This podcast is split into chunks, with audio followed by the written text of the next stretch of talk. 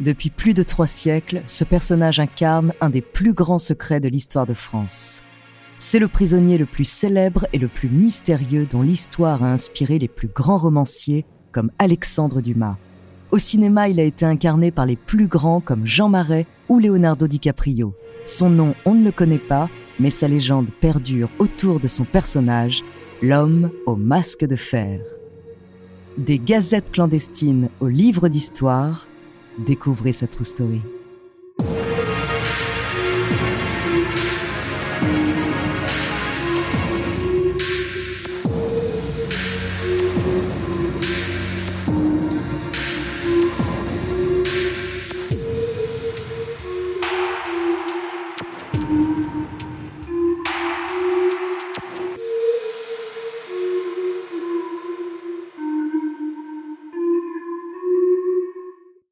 Mais avant de commencer à vous raconter cette histoire extraordinaire, laissez-moi vous présenter notre partenaire.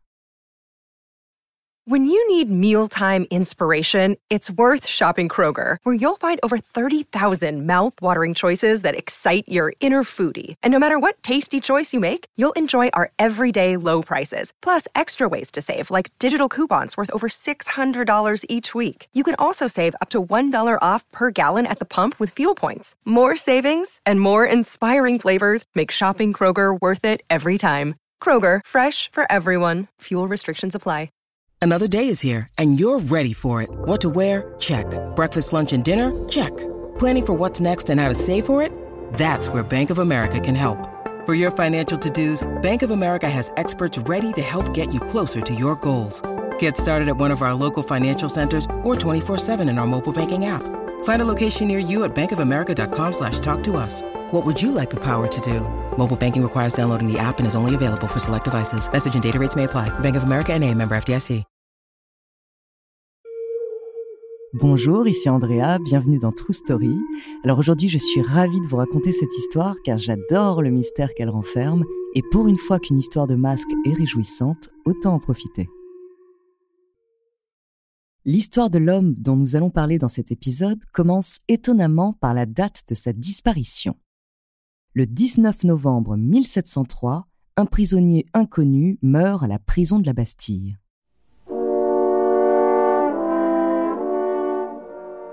Ce décès vient confirmer des faits que les gazettes de l'époque avaient déjà évoqués à plusieurs reprises.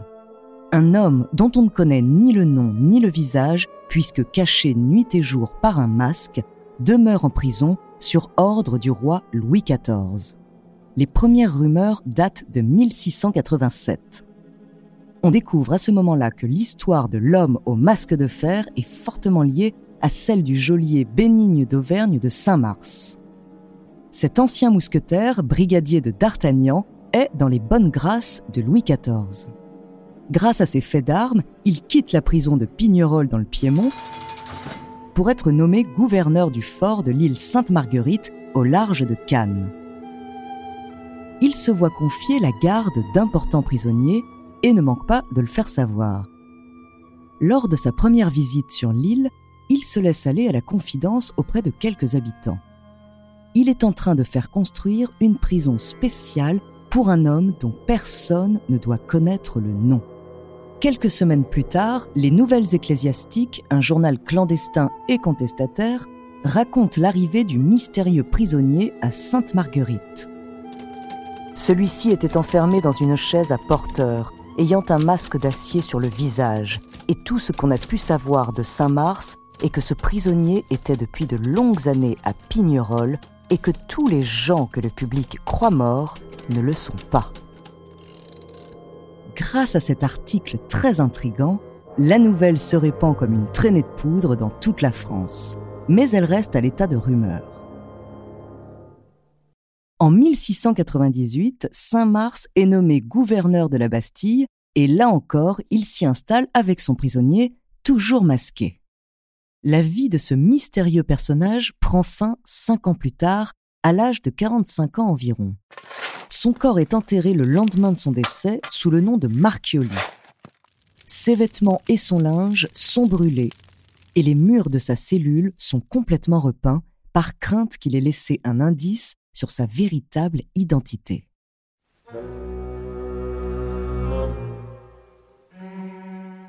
L'histoire du prisonnier masqué se transmet de bouche à oreille au cours du XVIIIe siècle, notamment grâce aux officiers de la prison qui l'ont vu.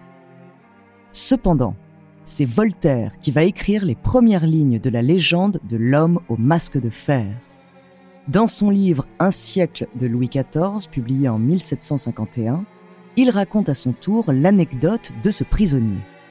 Sa description rend le personnage encore plus ténébreux. Il portait un masque dont la mentonnière avait des ressorts d'acier qui lui laissaient la liberté de manger avec le masque sur son visage. On avait ordre de le tuer s'il se découvrait. Pour Voltaire, cette affaire est un symbole du despotisme de Louis XIV. Et il va aller plus loin dans la contestation. Quelques années plus tard, le philosophe élabore une théorie qui remet en cause la légitimité du roi. Selon lui, l'homme au masque de fer est son jumeau caché. Pour une raison qu'on ignore, Anne d'Autriche, sa mère, et le ministre Mazarin auraient pris la décision de cacher cet enfant. À la mort de Mazarin, Louis XIV, apprenant ce secret, aurait ordonné des mesures supplémentaires pour empêcher quiconque de le découvrir.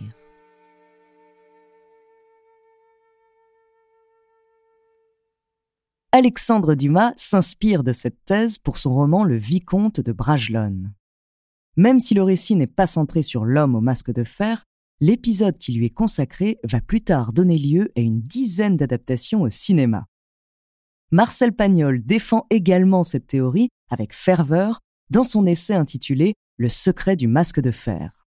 Selon lui, les égards dont a bénéficié le prisonnier ont coûté plus de 5 milliards, soit 5 fois plus que celui de grands notables. Aucun doute pour l'écrivain, seule une personnalité aussi importante que le frère du roi peut justifier ces dépenses faramineuses. Pourtant, cette hypothèse n'est pas des plus solides et n'est même plus évoquée aujourd'hui.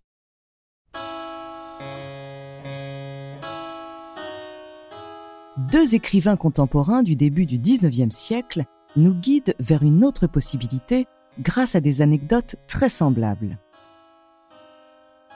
Madame de Pompadour, maîtresse de Louis XV, piquée de curiosité par l'énigme du masque de fer, demande à son amant de lui en révéler le secret. Le roi répond qu'il s'agit d'un sujet d'un prince d'Italie. Vingt ans plus tard, la reine Marie-Antoinette pose la même question à son époux Louis XVI, qui répond quasiment la même chose. Cette réponse vague permet tout de même de faire le lien avec Ercole Mattioli, secrétaire d'État du duc de Mantoue, incarcéré sur ordre de Louis XIV après l'avoir trahi et ridiculisé. Son arrestation se serait faite de manière très discrète pour éviter tout incident diplomatique. Cette thèse est plausible, la situation justifierait le port d'un masque et en plus de cela, le nom de Mattioli est très semblable à celui de Macchiali, nom utilisé pour consigner le décès du masque de fer. Cependant, le secret sur la détention de Mattioli a rapidement été levé et la date de sa mort ne colle pas avec les informations confirmées sur notre mystérieux prisonnier. Cette version est-elle un mensonge, une manière pour les détenteurs du secret d'accorder leur violon, ou bien y croyait-il vraiment? Difficile à savoir.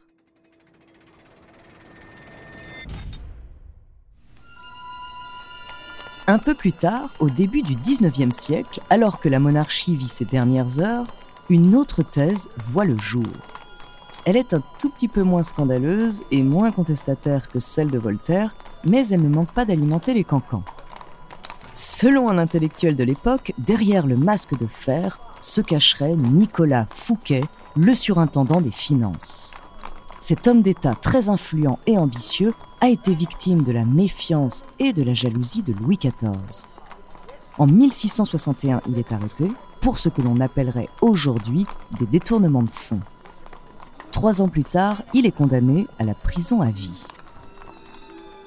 Fouquet est alors conduit à Pignerol, sous la garde du fameux geôlier Saint-Mars. Mais il décède en 1680.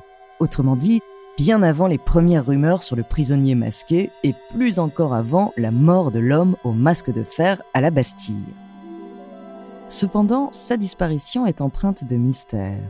Sa dépouille n'a jamais été retrouvée et son valet, avec qui il était emprisonné, est décédé seulement 11 jours avant lui, ce qui laisse à penser que sa mort a pu permettre de faire croire à celle de Fouquet.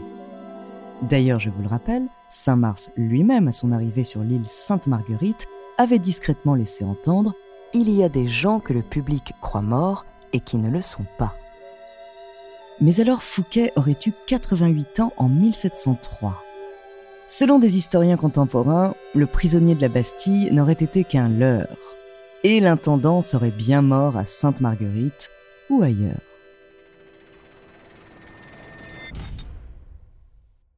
Dernière thèse qui est à la fois la plus crédible et la plus floue, le masque de fer était un simple valet. En 1669, un dénommé Eustache d'Angers est envoyé à la prison de Pignerol et placé comme valet de Fouquet. On ne sait pas pourquoi il a été arrêté. Peut-être qu'il était au courant d'un secret considérable, comme le fait que le roi est un frère caché. Ou bien il a été arrêté pour une toute autre raison, mais en tant que valet de Fouquet, il a pu obtenir des informations confidentielles. Autre hypothèse surprenante, Danger ne savait rien, il n'était qu'un simple valet, mais Bénigne de Saint-Mars s'est servi de lui pour faire croire qu'il gardait un important prisonnier. Son but Faire parler de lui et rester dans les bonnes grâces du roi. Le fameux masque aurait donc servi à cacher qu'il n'y avait rien à cacher.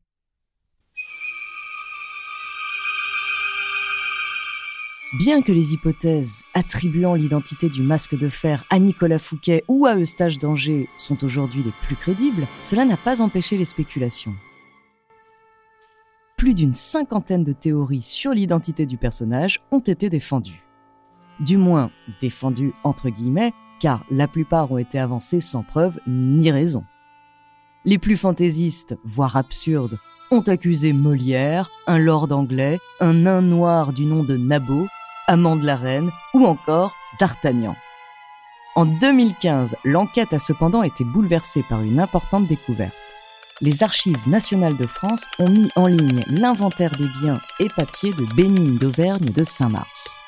Ces documents, que l'on croyait perdus depuis plusieurs siècles, ont permis de révéler que le geôlier détournait de l'argent sur le compte du masque de fer, qui ne vivait donc peut-être pas dans les conditions si luxueuses que ce qu'on a pu lire.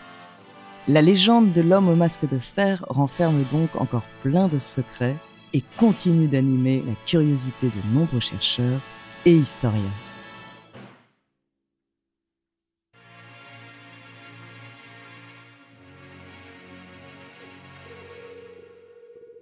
Merci d'avoir écouté cet épisode de True Story.